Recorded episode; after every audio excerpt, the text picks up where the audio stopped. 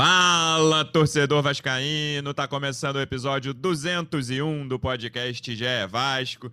Eu sou o Luciano Melo. Depois de uma tarde de gala no Maracanã, estádio lotado, torcida do Vasco deu um espetáculo, mais um espetáculo da torcida do Vasco na Série B. E o Vasco, se dentro de campo não dá espetáculo, conquistou mais três pontos num jogo importantíssimo contra o líder do campeonato.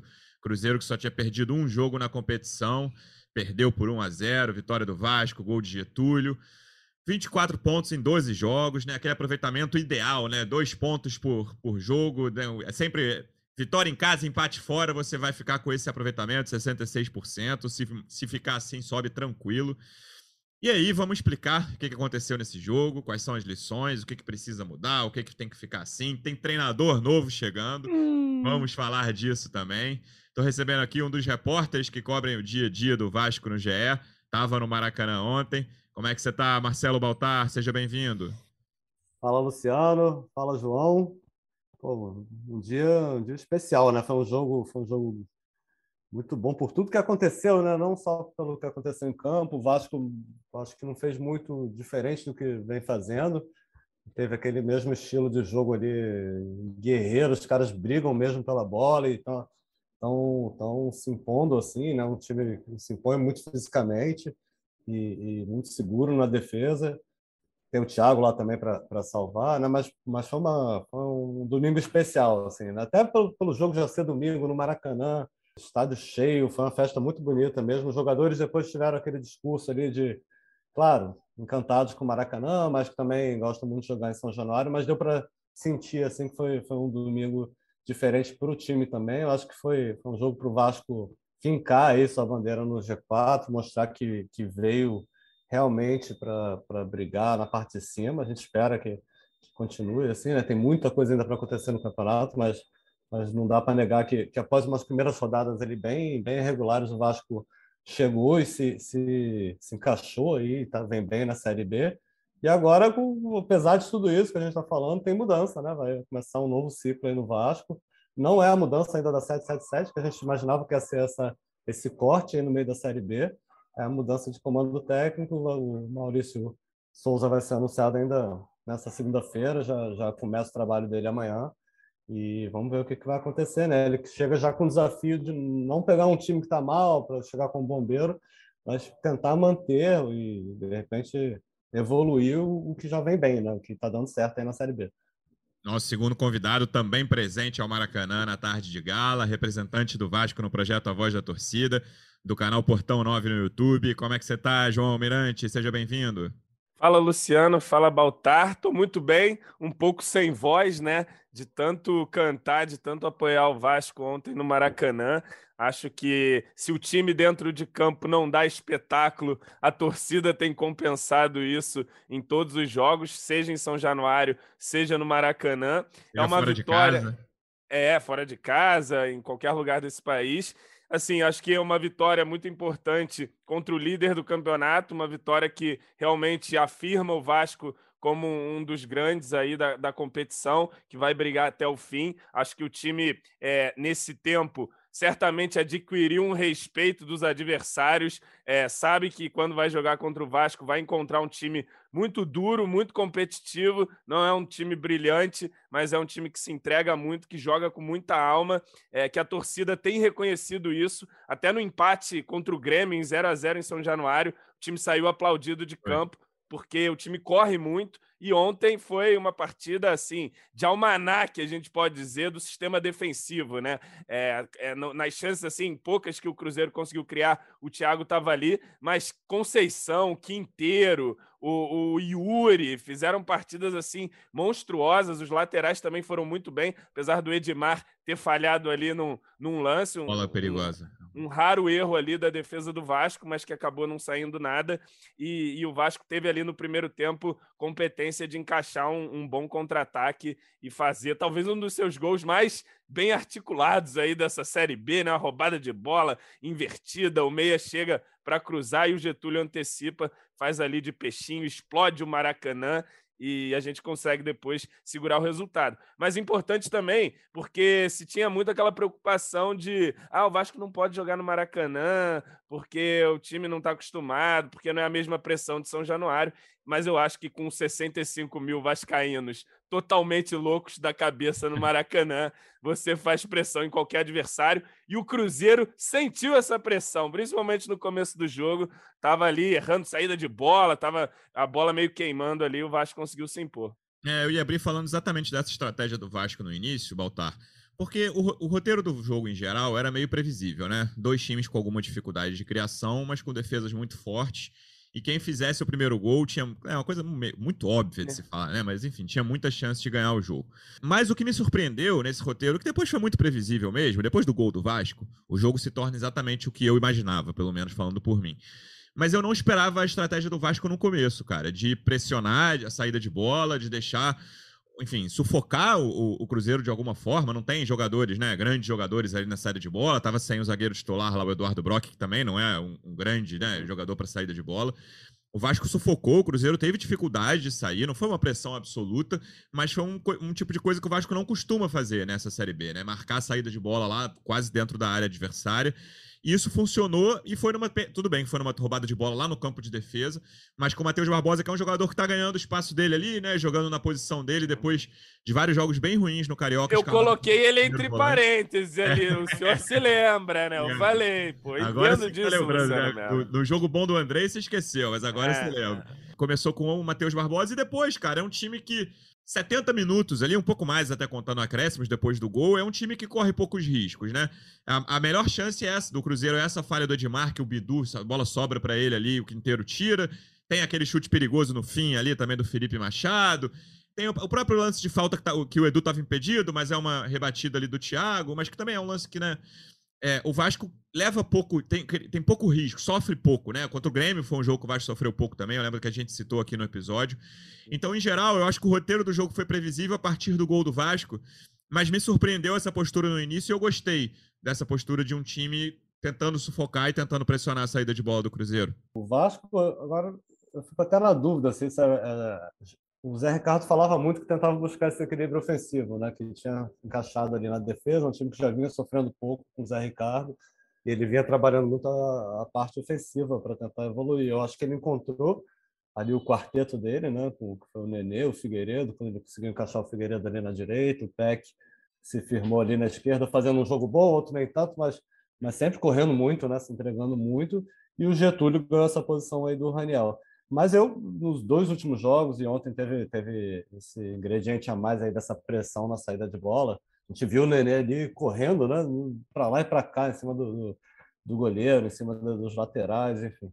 O Vasco realmente fez, essa pressão na saída de bola. Não sei se já tem o dedo do, do Emílio, né? Eu, eu, acho que o Emílio Faro, que foi o interino aí, que é, que é auxiliar do Vasco permanente, é, mas foi um Vasco com maior repertório ofensivo, assim, ainda não, não, não, é um time que encanta ali na frente, mas que, que começa a ter mais, mais poder de fogo, já cria mais chances do que, que criava antes. Fez isso, pressionou no início e mesmo depois do gol teve chances, né? Chegou ali com o Edmar, na cabeçada do Edmar. Meu amigo, que... se sai o gol do passe do Gabriel Dias para o Edmar, o Maracanã vem abaixo. Tá louco. É, e aí depois teve aquela bola do Nenê pro, pro Peck, que ele foi cruzado.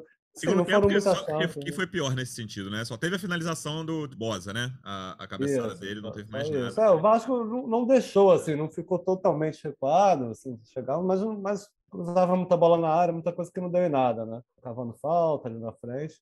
Mas é um time que, que, que, é isso, né? Esse virou o jogo do, do Vasco, acho até que vem evoluindo, assim. É fez três gols contra o Náutico. E, e não, e, e hoje, cara, ali, e, e assim, ó, você vê pela, pela reação da torcida ao longo do jogo, ali no segundo tempo, mesmo o Vasco não atacando, a gente tinha uma certa segurança. A gente tava assim, não, o time tá bem arrumado em campo, tá ali o Cruzeiro com a bola mas a gente vai ganhar o jogo. Tinha essa confiança no final do jogo, tanto que no final do jogo, mesmo ainda, que às vezes tem um clima meio tenso, assim, a galera para cantar, né? 1 a 0 a uhum. galera tava cantando, fazendo festa ali no final e o time segurou muito bem. O Cruzeiro é, é praticamente. ainda tem, o, tem uns erros individuais, assim, saída de bola de vez em quando, mas é, é um time que não se desorganiza, né? Então, você vê que todo mundo ali tá, tá muito Cada não, um no seu lugar, fazendo o seu. E não então, fica entregando doce também. É. Não fica entregando bola para os caras fazer gol, nem no time do ano passado, que era um, uma bola, uma paçoca na frente da área todo jogo. E, enfim, um time é. que é focado, né? Comprometido assim também. Ah, e no campo, né? Muito tempo eu não ia ao campo. Pô, você vê o comprometimento tático do Figueiredo e do Peck ajudam muito, cara. Os moleques é. voltam toda hora ali, marcam, enche o saco. O Peck é isso que você bem definiu joga um jogo bem, outro nem tanto, um jogo bem, mas é sempre muita correria, é sempre um cara que se doa bastante, que é a grande característica desse time, né? Eu acho que é a entrega de todo mundo ali, o comprometimento. Saiu e até a. O Yuri ali também, né? Seu protegido. É... Yuri, Yuri é Pô, o Yuri tá demais, né? roubou sete jogo, bolas de novo no, no jogo. Absurdo, assim. Ele é o maior líder, ele é o líder de desarmes de Série A e Série B de ele é desarme. É, é... Bem, e eu vi ontem um vídeo que a, eu até tava brincando no Twitter. A esposa do Conceição postou o Conceição e o Edmar né? vendo o jogo à noite, assim, os caras concentradão ali vendo o jogo. Então, assim, acho que tem esse espírito também que a galera tá reconhecendo de jogadores que, pô, estão aí comprometidos em, em cumprir a missão do Vasco. É, a gente vai falar de treinador mais para frente, João, mas ainda falando do jogo, é, eu acho que é a melhor questão, é o ponto mais forte do Vasco nesse início de Série B. Aí estamos chegando ao primeiro terço de Série B. Que é, cara, do Thiago Rodrigues ao Yuri, basicamente não tem preocupação, né? A não ser que haja uma lesão aí batendo na madeira em, alguns de, em algum deles. Aí, e o Quinteiro, por exemplo, já acabou de ser suspenso e o Bosa deu, deu conta do recado. Tem ali as suas alternativas. Na lateral direita, nas laterais tem menos alternativas, né? Ao, Gabriel Dias e ao Edmar. Mas esse setor tá muito firme e tá muito definido, assim, né, cara? Thiago Rodrigues, Gabriel Dias, Quinteiro, Conceição, Edmar e Yuri. São seis jogadores que não tem onde mexer e estão dando muito conta do recado. E eu acho que a característica dos laterais é muito importante nesse sentido, uhum. cara. São dois caras que eles não vão atacar pra caramba, né? Quase fizeram um gol aí, um é. a bola pro outro, mas não espere isso deles e eles não prometeram isso. Não é isso que eles vão entregar mas eles vão entregar muita solidez defensiva e muita segurança nos jogos. É, a gente já vem falando isso aqui algumas rodadas, né? Acho que é uma grande diferença. Eu sempre fico comparando com o time do ano passado, fico sentindo cada vez mais raiva do time do ano passado. Sim. Enfim, que, que são jogadores firmes ali defensivamente, que, que são bons pelo alto, né? Ganham bola de cabeça, não ficam levando aqueles cruzamentos nas costas. É, são de alguma forma experientes também ali, né? Jogadores que já tem uma certa rodagem e já se sabia, jogadores de características defensivas. É um, é um time que foi montado para ser um time físico, para ser um time mais sólido defensivamente. Creio eu também pelo trauma do ano passado de tantos gols que a gente sofreu, bola aérea e tudo mais. Acho que vem dando conta do recado. O Edmar até apareceu em alguns jogos também um pouco mais no ataque. Acho que também o time, pô, se consolidando no G4, seguindo invicto, ganhando confiança, é bom para todo mundo, né? O time tende a crescer, os jogadores tendem a jogar mais tranquilos, e isso a gente quer acreditar que vai fazer eles renderem melhor. Acho que o time, mesmo numa proposta que a gente definiu, eu defini como ugly ball, vem evoluindo dentro dessa ideia e conseguindo ser sólido, ficando o que tem de bom e criando uma outra alternativa melhor ofensiva. Acho que a entrada do Getúlio propicia uma melhora para o Nenê também, porque ele é um cara que corre mais, que se movimenta mais, que, que por exemplo, quando fica Raniel e Nenê, você sente que fica mais pesado. O Getúlio né? atrapalha muito mais a saída de bola adversária ali, né? Atrapalha muito mais. É muito mais fácil você fazer essa primeira pressão ali na saída de bola quando você tem o Getúlio como centroavante, né? É, quando você tem pô, Raniel e Nenê ali, fica mais pesado, né? Eles aguentam fazer menos tempo é, esse trabalho. Acho que a, a, o Nenê tem melhorado, acho que também por conta dessa. A dessa sombra do Palácio tática. ajudou o Nenê também, além disso. Também. É, é, é interessante, né? O Palácios ontem entrou, bateu até uma boa falta, né? Poderia é, ter sido uma assistência. Coisa, né? lá pro, pro Aí Boza, fez, né? ajudou na, na chacrinha, na bandeirinha no fim ali, que é bom, né? O Vasco foi, Vasco foi inteligente nos acréscimos ali. Dos Não, cinco é... minutos, ficou dois e meio, três ali, sem o Cruzeiro tocar na bola praticamente soube, soube controlar bem o jogo, soube é, correr poucos riscos, soube fazer o gol na hora que criou oportunidade e tá sabendo jogar a Série B, né? Tá sabendo pontuar, time, enfim, acho que não tem muito o que dizer de um time que tá 12 rodadas invicto, né? Alguma coisa está acontecendo de bom ali, que bom, né? Tava na hora. E aí, partindo para o setor ofensivo, Baltar, é, eu acho que é o setor mais carente de reforço, se a gente pensar para essa janela, né, que vai abrir de, tal janela que abre 18 de julho. É, a gente pensa sempre num centroavante mais capacitado e provavelmente num ponta também, né? Eu pensaria nesses dois para serem titulares de cara, dois jogadores de primeiro nível, enfim, onde um nível maior que não seja necessariamente de primeiro nível do futebol brasileiro. É, mas o Peck e o Figueiredo, como o João falou, nas, suas, nas duas pontas, e o próprio Getúlio, eles ajudam o time de várias formas, né? Eles têm. O Getúlio, principalmente, tem, algum, tem certa dificuldade com a bola no pé, né? A gente já comentou isso aqui em outros episódios. Mas ele é um cara que tem bastante utilidade. E o Nenê, como o João falou também, João já tomou todos os tópicos aqui na, nas participações iniciais dele, mas. É o seu platinado, não tem bom jeito. que seja assim. Ele tem, tem melhorado, cara. Eu, eu, tenho minhas questões com o Nenê, já falei aqui ó, depois de vários episódios, vários jogos em que eu não gostei. Porque às vezes é isso, ele decide, ele dá uma assistência, faz um gol, mas você vai ver, ele ajudou muito pouco o time. E acho que hoje foi um, hoje, ontem, né? Foi um jogo em que esses caras todos, o quarteto da frente ali, com diferentes graus, ah, diferentes né, talentos, assim, o próprio Figueiredo não fez um jogo tecnicamente brilhante, depois de um jogo muito bom contra o Náutico os quatro ajudaram muito o time no que o time precisava em diferentes momentos da partida. É, pô, você tá querendo mexer agora no ataque, agora que, que acertou. Não, eu quero que contrate. não contrata mais ninguém. Eu, eu, até falei também no Twitter, eu vou sentir tá, falta dos meus operários, cara, quando eles começarem a ser trocados por jogadores requintados aí no futuro. Não, mas, mas com certeza o Vasco precisa de, de opções, né? Sim. Até o, o, Figueiredo é um, é cara que assim, ele é centroavante, né? Ele foi bem na, é. na copinha como centroavante. E eu acho que ele não joga como centroavante não é nem por, por, pela briga ali, que eu acho que ele teria, como momento dele, ele, ele tem condições de brigar com o Getúlio e com o Raniel e, e ser o titular ali da, da camisa 9. O problema é que não tem quem jogar ali no, no lugar dele, ali na, Nas pontas, na né? ponta direita. Né? O Eric, que chegou, se, se machucou bastante. Acho até que ele tem, tem boas chances de ficar à disposição aí contra o Londrina. Mas, assim, não tem, né? E, o, o, o John Santos está lá também, o contrato dele está acabando. Enfim, não, não tem o PEC também não tem concorrente ali na, na esquerda, então acho que essa, essa posição aí é a principal, porque o Vasco precisa se reforçar na abertura da janela com 777 ou não, né? Eu imagino já com, com a ajuda da 777, mas essa é a principal posição. E o centroavante você tem três ali, você tem o, o tem quatro até, né? tem, tem o Raniel, perdeu a posição para o Getúlio, tem o Zé Santos, que é um cara que, que até faz uns lances bonitos nos treinos, né? A gente tem rede social, a torcida tem, tem, um certo carinho por ele, mas a gente foi muito pouco testado.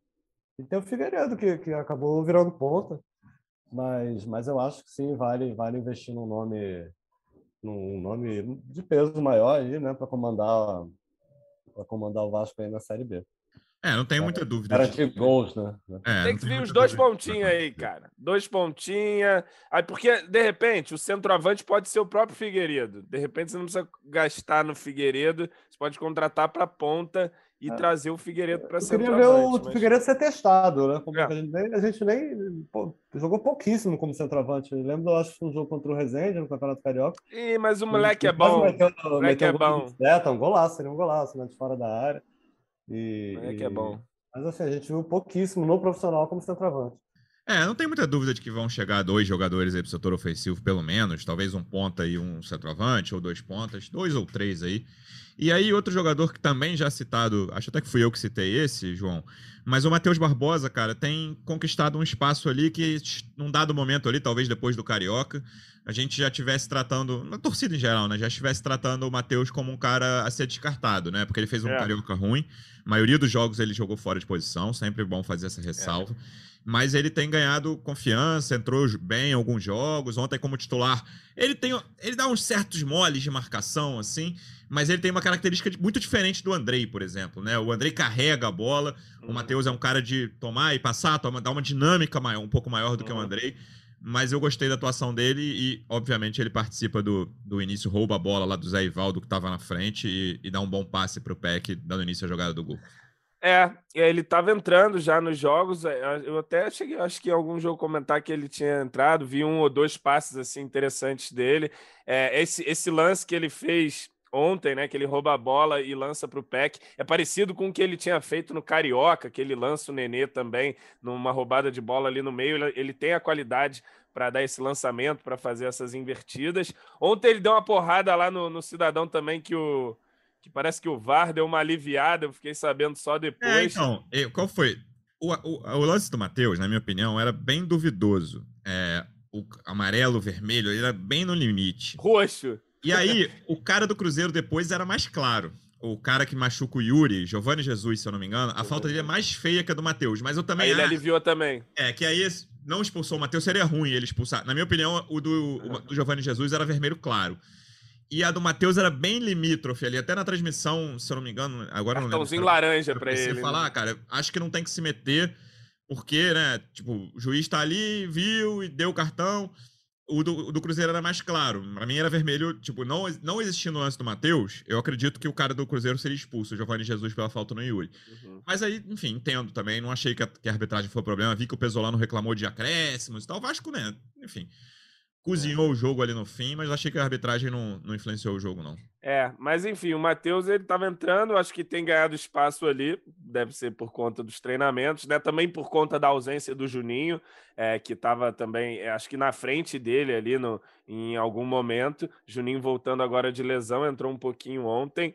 É, o Juninho que tá, tava, o Juninho que ele entrava bem, aí ia de titular não ia tão bem, ele oscila bastante também, mas acho que a briga tá, tá com os dois ali, né? É, é, são hoje claramente a- as opções ao Andrei. O Andrei é o virou o titular da posição Sim. com o Yuri, que ninguém mexe, e é daquilo que eu até falei. O time agora vai ser treinado do meio para frente, do meio para trás. É Yuri e o pessoal que tá Imagina ali- se o Maurício chega e troca dois Ah, caras na defesa. o- porra. Caraca, ele chega primeiro treino, Riquelme e Everton. Não, quero soltar o time um pouco mais aqui, ser mais ofensivo, né? Ter mais opções. Puta merda, não, mas não vai fazer isso, não, não tem como não. Mas é isso, vambora.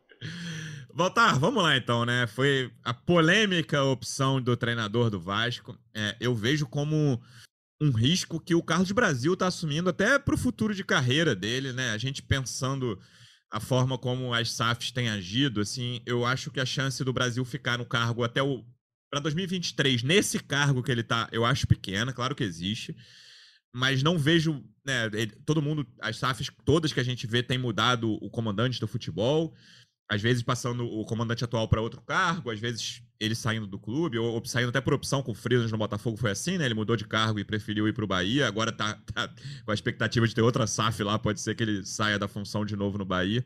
E aí, cara, é um cara que tá dando uma mão que eu acho muito arriscada, assim, um cara que não tem nenhuma experiência de profissional, né, como treinador, tem como auxiliar, para um time que, cara, não precisa. É assim, você não pode entrar numa espiral negativa. É só o que precisa no momento no Vasco, sabe? Você não precisa de uma doideira de, pô, precisa, precisa de um monte de pontos. É controlar, tem um joguinho contra o Londrina que é acessível toda a vida, mas que também, né, toma 1 a 0 e perde, perde a invencibilidade contra o Londrina. Primeiro jogo do Maurício. Enfim, é, como é que as coisas podem degringolar. Como é que você explica, assim, foi uma apuração que a gente falou no nome do Jardine na sexta-feira, né? Depois veio o nome do Maurício, que outros veículos tinham divulgado também. Como é que foram esses dias e como é que você explica essa opção pelo nome dele, Baltar? Então, foi, foi uma escolha do, do Brasil mesmo, assim, do Departamento de Futebol. Não só do Brasil, como do, do Eduardo Ungro, que é coordenador. Eles têm convicção em relação ao nome do, do Maurício, que foi, foi um dos primeiros nomes a surgir, mas, mas não era, assim, está bem claro que não era o nome da 777 e também de muita gente do Vasco, assim, da cúpula do Vasco, não de gente, de gente fora do futebol, né? Aham. É, nada contra o Maurício, assim, pela, pela- eles até, eles eu falo um modo geral, assim, dentro do Vasco, que é 777, vem como, como um cara muito capacitado, enfim, mas pelo fato justamente de não ter experiência, nenhuma experiência em comandar um, um elenco profissional de futebol. Ele, ele até passou ali no Flamengo por, por algumas ocasiões, comandou o início do Campeonato Carioca, foi interino também entre, entre uma troca e outra de técnico, então, assim, já teve no vestiário ali com com, com medalhões do Flamengo e tal, mas é um cara que nunca, nunca foi o, treinador, né, assim, efetivo. Então isso aí pesou muito. O Jardine, até sexta, era, era o, o nome preferido aí da 777, muita gente do Vasco, e também tinha aprovação do Brasil, que, que sempre gostou mais do, do, do, do Maurício, que eles trabalharam no Flamengo, o, o Maurício trabalhou com o Ungro também no Botafogo, mas era um nome que parecia que se desenhava para apostar nele, mas, o, mas aí tem a questão de grana, né? O, multa de um milhão lá para ele sair do Atlético São Luís, além de um, de um salário aí junto com comissão técnica que passava um pouquinho de 500 mil por mês. É muito acima do que o Vasco vem pagando. Então, teria que ter um aporte financeiro da 777. Que depois de muitas idas e vindas, é, discutindo ali, debatendo quem seria o treinador, achou, achou assim, não vamos nos meter, a gente está aqui acompanhando, tudo bem, assina com, fecha com o Maurício, a gente não fechou ainda, a gente não se sente confortável em, em colocar dinheiro, em, em, definir quem vai ser o novo treinador, e aí ficou inviável, o Jardim ficou inviável, porque Ainda teria que convencê-lo, né, a vir, mas teria também a questão salarial. Esse Jardine, a galera já estava com, putz, Jardine, Ceará e tal. Meu é, Deus. um cara que, assim, é um cara que fez muito sucesso na base do São Paulo. Depois, eu acho que, que o fato de ter passado pela seleção. Eu tenho trauma de campeão olímpico, hein? É, eu tenho é, trauma de campeão maior. Mas o Maurício é um cara que fez muito sucesso na base também. O assim. homem convocou é. o Lucão e o Ricardo Graça, pô. Pois tá é. Tá doido? Tá maluco, Não, mas, cara é, sobre o Maurício, pô, no começo eu te juro, eu achei até que era, que era brincadeira, que era alguma coisa assim, porque eu não, não via sentido algum, não vejo sentido. Acho que para contratar um técnico desse perfil, acho que o Vasco tem treinadores desse perfil dentro de casa, sei lá, não precisava pegar o Maurício Souza. Mais uma vez confirmado aí, torcer para o Maurício Souza ser o maior treinador aí. Que... Feijão com arroz, cara, ele não precisa ser gênio. É, confirma desse. É, pois é, não, daqui a pouco. É, tentando é. imaginar ali, parece que os jogadores também participaram, né? Foram consultados ali também para ver que, que tipo eu, de treinador. Eu que os jogadores mais, mais vetaram do que do que é. Não, é, imagino. Um nome que quer ver? Que eu imagino que tenha sido vetado, Enderson, que o Enderson é um cara que meio que bate de frente ah, com os outros, dá expor, grita, sei é. lá. E, e assim, acho que agora é muito importante você trazer alguém que também não vai querer mudar tudo de uma, do, da, sim, de uma hora para outra, igual a gente falou aqui, que saiba lidar ali bem com o grupo, chegue ali com até com uma certa humildade, vamos dizer assim, né? Mas o técnico tem que ter também a sua liderança e não atrapalhe, né? Deixa a coisa caminhar como está caminhando. Tem ali a comissão do Vasco, Faro, que deve continuar ali, pessoal que está trabalhando ali no dia a dia. Maurício, a princípio, não traz ninguém. É, um cara que Kleber só... Martins, que é, que é um cara que foi contratado pra, pelo Brasil também para comandar o time sub-23, que acabou não existindo, então ele está dois, três meses lá no Vasco, assim, meio, meio ajudando no profissional, vai, deve ser o auxiliar do Maurício. É, enfim, foi, foi uma aposta do Brasil mesmo, ele tem convicção. A gente tem que dar mérito ao Brasil. Se hoje, se, se, se o Brasil apanhava também quando esse time estava mal, é, é, hoje a gente tem que dar mérito, crédito para ele também, né? Pela formação desse time, e sempre o discurso dele, do Zé Ricardo, foi assim: é um time que está todo mundo comprometido, todo mundo, desde o início, né? Todo mundo Agora, ele que torça muito para esse Maurício Souza ah, encaixar aí, porque assim, não pode dar errado, né, gente? Não, não tem espaço para dar errado, tem que isso, dar certo, o time tem que tá bem claro, assim, vai ser na conta dele, o sucesso ou não vai é. ser. É, quando o nome do, do, foi definido assim no sábado, vamos, vamos com o Maurício, é esse, então o Jardine não vem. É, ficou bem claro que assim, é o Brasil que está trazendo e, e agora é com ele, né? É errado, ninguém vai demorar muito a apontar o dedo lá dentro mesmo. Tô nem falando da imprensa ah, e de é. torcida, mas lá dentro mesmo, muita gente vai, vai apontar o dedo rapidinho. Né? É, sim, mas não sim. vai dar, não. Vai chegar pressionado pelo, pelo lance do Emílio, né? O Emílio foi muito bem, mas o Emílio também, em entrevista, deixou claro também que não, não queria assumir é. isso. Né? Tá ali, veio para ser auxiliar, tá bem ali. Mas deixou uma impressão muito boa, né? Melhor do que a do Zé Ricardo, inclusive. Então, Dois melhores jogos do Vasco foram é, do Emílio Faro. O, o, título do nosso último podcast foi uma pergunta, né? Foi a, a, vitória no Recife foi a melhor atuação do Vasco no ano? E eu imagino que o Cruzeiro tenha superado isso. Sim. E essa semana com o Emílio que serviu para criar uma pequena ainda gordura, né? O Vasco estava muito no limite ali. E agora, esse aproveitamento de 66% para mim é chave, cara. Você faz 76 pontos, se mantiver. Claro que não vai manter exatamente esse aproveitamento. Vai subir, mas... Luciano Melo. É, é só exatamente. vitória, filho. Então, 76 é, pontos, cara. Você sobe com muita tranquilidade. Você precisa fazer, pensando em 64, você precisa fazer 32 pontos no primeiro turno.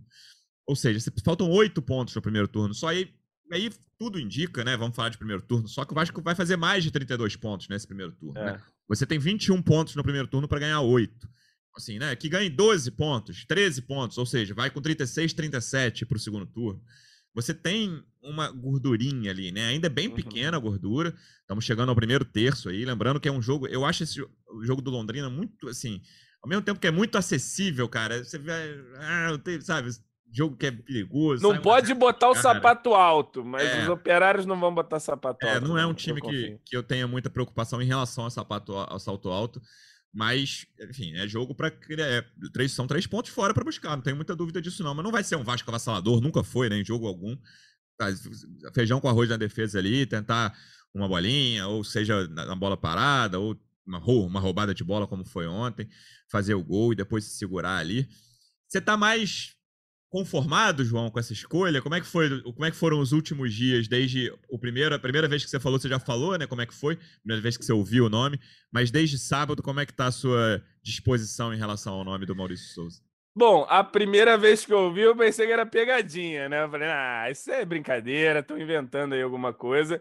Aí depois, a segunda vez que eu ouvi, eu iniciei uma campanha Maurício Souza Nunca nas redes sociais, que bombou aí, foi pro Trending Topics.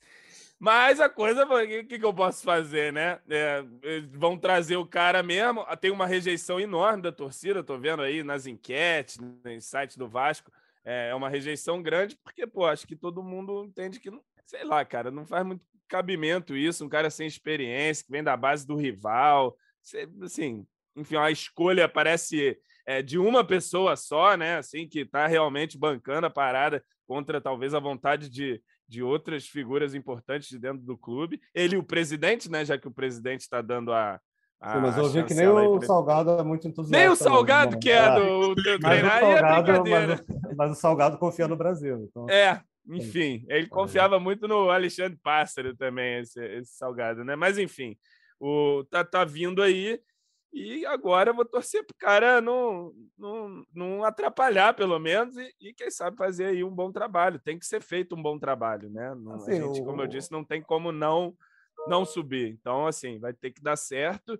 E, e a, creio eu que até o fim do ano, né? Que seja o contrato dele, não, não sei se vai para além disso. Não, não, não. mas pedindo sempre... até da, da 777. Falou, não, assina só até o final do ano Aí a gente é. vai avaliar melhor. Enfim, é. Não faria sentido ser de outra forma. E vamos ver se ele dura mesmo até o fim do ano. Vai que a 77 entra aí e fala: olha, valeu, tá aqui, e vamos pegar um cara nosso agora. Não sei, mas torcer para que ele continue tocando esse barco e, e, cara, fazendo simples, né? Fazendo o que esse time pode fazer. Acho que a gente tem jogadores experientes ali também para para acolher o é, cara é, e vai rolar uma autogestão ali também. Né? É, né? não, vai rolar. E tal. É, não tem por que você chegar num time que está invicto, as coisas caminhando e você querer revolucionar grandes coisas ali, querer mudar muito do time. Enfim, o time é esse aí que a gente já vai conhecendo. Óbvio que com a perspectiva de chegada de reforços, principalmente para ataque, aí ele vai poder, sei lá, fazer o que ele quiser lá, ser mais inventivo, tira um ponta, bota outro, atacante, bota outro. Agora, ali no sistema defensivo, acho que está tudo muito já azeitado e, não precisa mexer muito em coisa, muito ali, não. O Maurício tem, tem uma rejeição grande, acho que pesa principalmente isso, de não, esse fato de nunca ter trabalhado com, com elenco profissional, assim como, como treinador, mas ele, mas ele é um cara assim que na base ele, ele fez bons trabalhos. No Flamengo, ele talvez o fato de ter essa ligação com o Flamengo também pesa um ah, pouco. Ah, é. Então, mas ele, ele ganhou a Copa São Paulo e o Flamengo, durante muito tempo, ele teve jogadores badalados, mas o time que ele ganhou a Copa São Paulo em 2018, ninguém vingou, sabe? Um time bem de, de jogadores operários. Aí, tá acostumado. Então, tá, depois ganhou uh, o Brasileiro Sub-20, ali, acho que em 2019, né? Também com um time assim que. Tava o Luiz Henrique, vai reencontrar o Luiz Henrique. Era, era Olha aí, Luiz Henrique titular. Olha aí, meu Deus. Era o capitão dele no, no, Flamengo, mas também um time sem, sem grandes estrelas. E ele trabalhou ali como auxiliar do, do Barbieri, quando o Barbieri assumiu o Flamengo, chegou a liderar o Campeonato Brasileiro. Ele era um cara bem, bem, era o braço direito do Barbieri. Então, assim, ele tem, tem uma experiência, ele fez bons trabalhos, sabe? Ele chega com essa rejeição que realmente, assim, a gente não... Acho que o Vasco não está nesse momento de aposta, né? Tem que, ter, é. tem que garantir o acesso, assim, que a, a torcida está procurando mais certeza do que aposta, porque já teve aquela aposta no Pássaro ano passado, depois o próprio Brasil trabalhando é pela primeira vez como, como, como gerente profissional de futebol. Mas, assim, é, é um cara também que, que tem um currículo na base, não chega assim, não é uma escolha totalmente aleatória. Né? É, eu acho, eu não gosto do nome, mas eu vejo muito essa questão do grupo, pelo perfil do elenco que o Vasco tem hoje. E pelo perfil do próprio Maurício Souza, que não é um cara que vai chegar, né? Tipo, vou mexer em tudo aqui porque eu tenho moral, sou campeão é. do mundo e o caramba. É, eu vejo essa é a minha esperança nesse sentido, assim, de cara, não vai, mesmo se ele quiser fazer grandes transformações, o grupo e até o Brasil, que é o grande fiador dele, falar, Maurício, é. segura a tua onda aí, cara, não tem mudar, não, vou, não vai barrar o Yuri Lara agora, sabe? É. situação hipotética. Não vai mudar os laterais aqui, porque não faz nenhum sentido. Então, a minha esperança nesse, principalmente nesse início, eu, eu, meu medo é entrar uma espiral negativa, sabe? Continuar pelo menos mais uns três joguinhos essa, essa invencibilidade aí. Vamos esticar essa invencibilidade mais um pouco. Pô, primeiro é. turno invicto ia ser lindo, hein? É. O meu medo é esse, assim, vi, é, parecer uma derrota em breve, aí, primeiro, segundo jogo dele, e as coisas, é, a pressão começar a ficar enorme, São Januário, torcida reclamando com 10 minutos no primeiro tempo. A gente sabe como as coisas acontecem quando o Vasco não tá indo bem. Então, essa, o perfil do elenco e até o próprio perfil do Maurício, que é um perfil baixo, né? De um cara que não é muito conhecido, me dão certa esperança. E eu acho que essa é a expectativa dentro do, dentro do clube também, Baltar. Sim, é, é um cara que também, também que a gente soube que não que não estava muito fácil de encontrar treinador, assim, né? Assim, o Vasco tinha, sim, sim. tinha mil é. opções e está aqui escolhendo, ah, eu quero esse, não, não, esse. É sempre um terror, né? É, muita gente também não, não, não teria interesse de vir nesse momento. Então... Falou que sempre podia piorar no dia que o Zé Ricardo saiu, né, João? Que a gente sempre pode, sempre pode. Então também não foi uma assim, ah, tá, tá fácil. Por exemplo, o nome do Jardim era um nome que agradava, mas também não era um treinador assim. Era, ah, escolhemos esse e vamos trazer. O, o, o Lauser queria vir, é, o, o Ederson nem, nem chegou a ser procurado. o Baltar fala Lauser também, viu, Luciano é, Eu gosto do Lauser. Técnico estrangeiro, estrangeiro, Humberto Lauser. Ah, tá na moda, né, treinador estrangeiro? então, assim, não, não, não, era uma situação fácil. O Maurício sempre demonstrou muita vontade de, de, de ir para o Vasco, assim, estava tava ali à disposição. Então, acho que isso acabou pesando e, e vamos ver o que acontece. É, é, não é qualquer treinador que ia chegar também agora sabendo dessa situação da 777, daqui a 40 dias. Essa é. proposta é. também a gente não, não, sabe, né? Toda semana. Então, eu ia fazer essa pergunta, eu ia até fechar com essa pergunta, Baltar, mas vamos é. lá, vamos seguir contigo então. Qual é? Porque eles esticaram até dia 21 de junho, né? Porque o prazo inicial era 21 de maio, esticaram por mais um mês até 21 de junho. E a expectativa era que saísse logo, que a, que a oferta vinculante, vinculante não demorasse a chegar. Mas até agora nada. Lá dentro do clube, o que, que se fala sobre isso no momento? Não, to, toda semana eu ouço, até o final dessa semana, mais tardar início da próxima semana. Então, pô, não vou mais ficar nem bancando isso em, em, matéria, porque já está se arrastando, acho que mais que todo mundo esperava, né? Sim. É, teve essa questão aí do, do dos VPs, né, do, da própria gestão do Salgado, que, que reclamaram de, de não estarem participando de algumas coisas específicas da, da pasta deles não estarem sendo resolvidas, então eles eles se reuniram, fizeram sugestões que foram levadas aí para para 777 para serem avaliadas. Eu não sei se isso atrasou, na época garantiram que isso não ia atrasar em nada.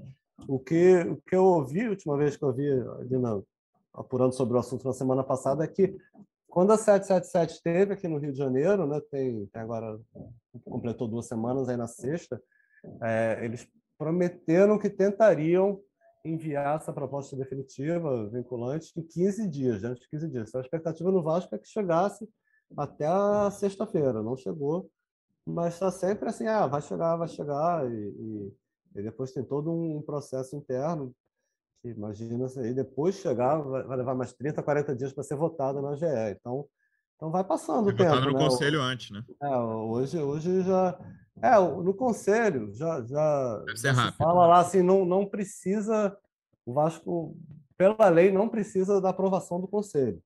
Mas eles vão levar para o conselho para é, E eu acredito que problema. chegando a oferta, eles já marquem para logo depois o conselho. Assim, logo depois é, de uma semana, sabe? Não precisa dar. É, eu acho que tem um prazo de precisa. 15 dias para a comissão estudar direitinho, mas eu hum. imagino que seja bem em cima, porque tem o lance da janela é importante. Isso. Hoje eu já acho muito, muito improvável, assim, para não dizer impossível. Não, na abertura que... da janela também acho impossível, é, 18 de julho, talvez no final dela, que é. é meio de agosto. Mas pode estar ali, assim, né? vai, vai ali já ter convocado a GE, faltar duas semanas quando abrir a janela, e provavelmente a 777 já vai estar mapeando, negociando os jogadores, aí a gente não sabe se ele já Porque hoje, cara, por exemplo, esse negócio de botar dinheiro, é, eu não sei nem qual seria a modalidade jurídica. Só se fizesse um novo empréstimo que teria que ser aprovado, é, entendeu? É. Por exemplo, o Jardim, questão de treinador. É, a 777 fez um empréstimo de 70 milhões lá atrás, que foi votado no conselho, aprovado, e aí beleza, chegou o dinheiro dois dias depois. Hoje, é, não existe nem oferta, não existe, mesmo que existisse a oferta, não foi votada ainda.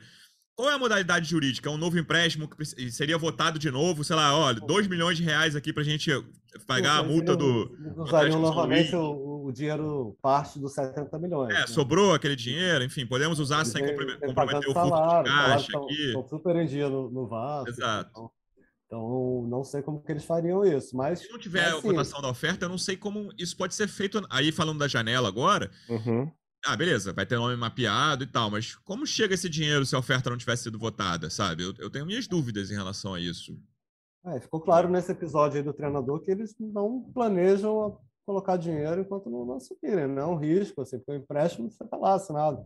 Caso não seja aprovado, vai ter que devolver e tal por mais que todo o cenário se desenhe pra, pela aprovação aí da, da 777, eu não acho que eles vão correr esse risco é, de, colocar, de colocar dinheiro antes da aprovação na, na GE. o tempo está passando, né? Enfim, é, planejamento, claro, eles estão participando, o, o próprio Vasco deixou isso bem claro, vai ser uma decisão conjunta, né? mas acabou pesando, a decisão acabou sendo de quem está lá, quem está comandando hoje, quem está no dia a dia, quem está à frente do Vasco, né? que é o que é o Carlos Brasil, enfim, que é que é o departamento de futebol. É, vamos ver como que, que chega, na, como que vai ser na, nessa janela, né? Eu acho que eles vêm trabalhando juntos lá com, com nomes, mas a decisão ali, o dinheiro ainda ainda está com o Vasco. No caso do Vasco, não tem muito dinheiro né, para investir.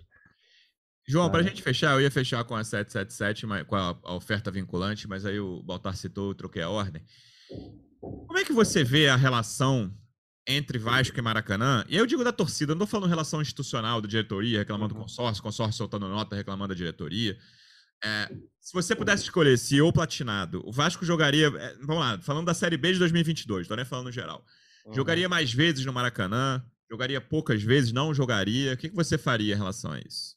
Cara, eu acho que o Vasco tem que jogar no Maracanã, sim. É, acho que o Vasco tem uma demanda muito grande. É, São Januário é pequeno para a torcida do Vasco. Acho que o, o, o estádio, muita gente reclama ali, prefere São Januário por causa da pressão, mas acho que é, o que faz o estádio é a torcida. A torcida do Vasco provou isso ontem. Agora, é claro, a gente tem que é, batalhar, brigar e fazer prevalecer ali os direitos do Vasco, né? Da, de, de não pagar ali a, as taxas que parecem abusivas, né? O consórcio respondeu em nota, é, o Vasco também fez uma nota, e, e eu, sinceramente, queria saber, porque até onde se sabia, estava em contrato os valores ali, como é que o Vasco ia poder utilizar o estádio, né? tem que brigar por isso, mas o Vasco não pode abrir mão de jogar no Maracanã, não. Inclusive porque o Vasco, depois, pensando mesmo em reformar São Januário, vai jogar onde? Sim. Então, assim. Mas, mas é a, a, relação ficou. Horrível, né? Muito, tá muito ruim a relação entre o Vasco e o Maracanã. Não sei como, como será, caso o Vasco queira jogar novamente, vai, Imagino, ou sentam e se resolvem, ou vai ser. Vai ser mas aqui, mas o, o, Vasco acionou o governo para tentar intervir nessa situação. Tem alguma resposta já? Alguma. Não, o que tá, eu acho que a, a resposta é nota, né? É que existe uma outra licitação a ser feita, né? O Sim.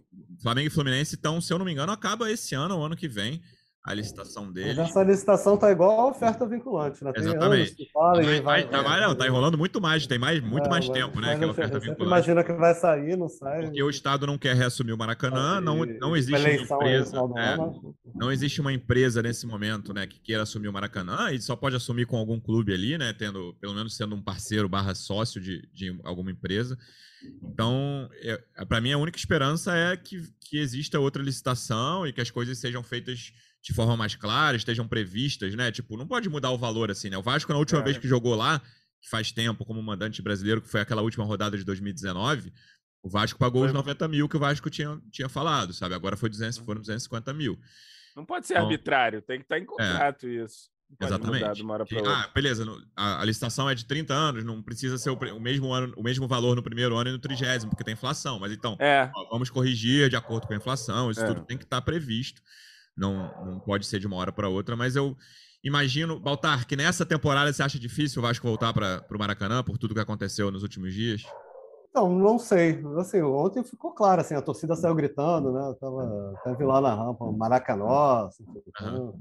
Você viu que a torcida comprou o barulho também do Vasco.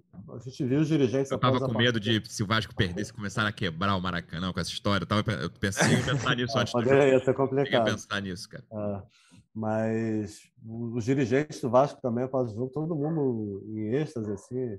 A gente até perguntava sobre, sobre o Maurício, e, e, e aí todo mundo, vamos curtir o jogo hoje. É, é. Não, eles querem passar sem anunciar, inclusive. É, vai aparecer é. o cara lá na beira de campo. É, Londrina, sábado é aquele rapaz é, novo. É, tava, tava aí já aí no Vasco aí, tá, tá na comissão e vambora, né? Cara, mas assim. Muito feliz, mas, mas a relação ficou muito ruim. Assim, o Maracanã ficou com, com raiva do Vasco e o Vasco com raiva do Maracanã. E aí, claro, é sentar, conversar e se acertar, né? O Maracanã não, né? O Maracanã não tem culpa de nada. Quem tem culpa é, são os nossos irmãos. Né? É, nossos dois irmãos. Tudo Maracanã tá irritado é. com o Vasco, né? É, porque parece que o consórcio Maracanã é uma entidade assim que paira, né? Não tem nenhuma porra, gerência de ninguém ali. Enfim. Agora, acho que também, assim, a utilização do Maracanã pelo Vasco é uma questão econômica. O São Januário não é um estádio competitivo mais na, na, de, de Série A, de primeira prateleira ali. O Vasco precisa fazer mais dinheiro com o estádio e o Maracanã é uma opção, é um estádio aí construído com, com dinheiro público, é uma concessão dos caras, mas o Vasco tem direito também de, de usufruir desse patrimônio em condições que não sejam abusivas, né? E se for uma empresa, assim... É um no... patrimônio da cidade o é. estádio. É pensando numa empresa administrando Maracanã, era tranquilo, por exemplo, nesse fim de semana, e é tranquilo na maioria dos jogos, né? Tem que ver quando que vai ser interessante para o Vasco. Você não prevê o jogo do Fluminense no sábado lá, por exemplo. Ah, Fluminense atrás de Goianiense, cara, arruma outro estádio aí, não vai ser aqui. Entendeu? Mas o Fluminense é, tá lá, um dos né, que estão administrando o estádio, vai jogar lá sempre que jogar em casa. Porque, e várias, várias vezes, o Flamengo, beleza, pode ficar como clube fixo do Maracanã, mas o, o Vasco, cara, né? quase sempre vai botar mais gente que o Fluminense. Entendeu? E aí, é. tipo, beleza, vamos botar 12, 15 mil pessoas ali no jogo do Fluminense. E o Vasco vai ter essa demanda reprimida. É, enfim, eu não acho uma Pro solução. Fluminense tem um bom estádio lá na cidade do Aço, Volta Redonda, bacanérrimo, estádio, pô, tudo bonitinho lá, que comporta a torcida do nosso tricolor tranquilamente. É, eu não acho uma solução simples essa da administração do Maracanã, não. É um estádio, em geral, deficitário, tem pouco evento. Né? Você vai ver que o Palmeiras, de vez em quando, aí é despejado porque tem show. Vai ter não sei quantos shows do Coldplay lá no, no Allianz Parque no segundo semestre. O Maracanã não tem evento, é muito raro. Então, é um estádio, em geral, deficitário. É uma solução complexa, mas o Vasco precisa estar na mesa, eu acho, na nova licitação, Sim, sabe? Na, claro. Nas últimas, o Vasco não esteve, tinha aquela coisa do lado ali, que o Eurico ficou irritado quando teve a licitação. Era Roberto na época, né? E depois o Eurico falou que não ia jogar. Vai ser uma briga da desgraça pro Fluminense que não vai querer sair daquilo ali é. mesmo. Porque ele sabe que é ele que vai ser chutado do é. negócio, né? Exato. Então, enfim, veremos os próximos passos. Lembrando que o Vasco volta a jogar no sábado contra o Londrina, 4 horas da tarde, fora de casa. Que venha mais uma vitória, que chegue ao 13 terceiro jogo de invencibilidade. Provavelmente a estreia do Maurício Souza, que seja com o pé direito. Baltar, obrigado mais uma vez pela presença e até a próxima, amigo. Valeu, Luciano. Valeu, João. Uma boa semana aí para todo mundo e vamos acompanhar esse início aí de, de ciclo, uma nova era aí no Vasco com o Maurício Souza para frente do time. É isso, João. Obrigado mais uma vez pela presença e até a próxima, amigo. Até a próxima. E já que não tem jeito, eu estou fechado com o professor Maurício Souza. Maurício Souza vai levar o Vasco ao acesso aí, se Deus quiser. E voltamos aí depois do jogo contra o Londrina. Acho que é um jogo, como o Luciano disse, muito acessível. Hora de embalar de novo três vitórias aí consecutivas e conquistando já quase metade do objetivo de pontuação antes do fim do primeiro turno. Vamos embora. É isso. Torcedor Vascaíno, obrigado mais uma vez pela audiência. Até a próxima. Um abraço. Vai o Juninho na cobrança da falta. Gol!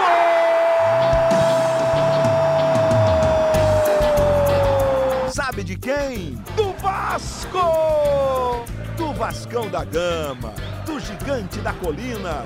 É o GE Vasco.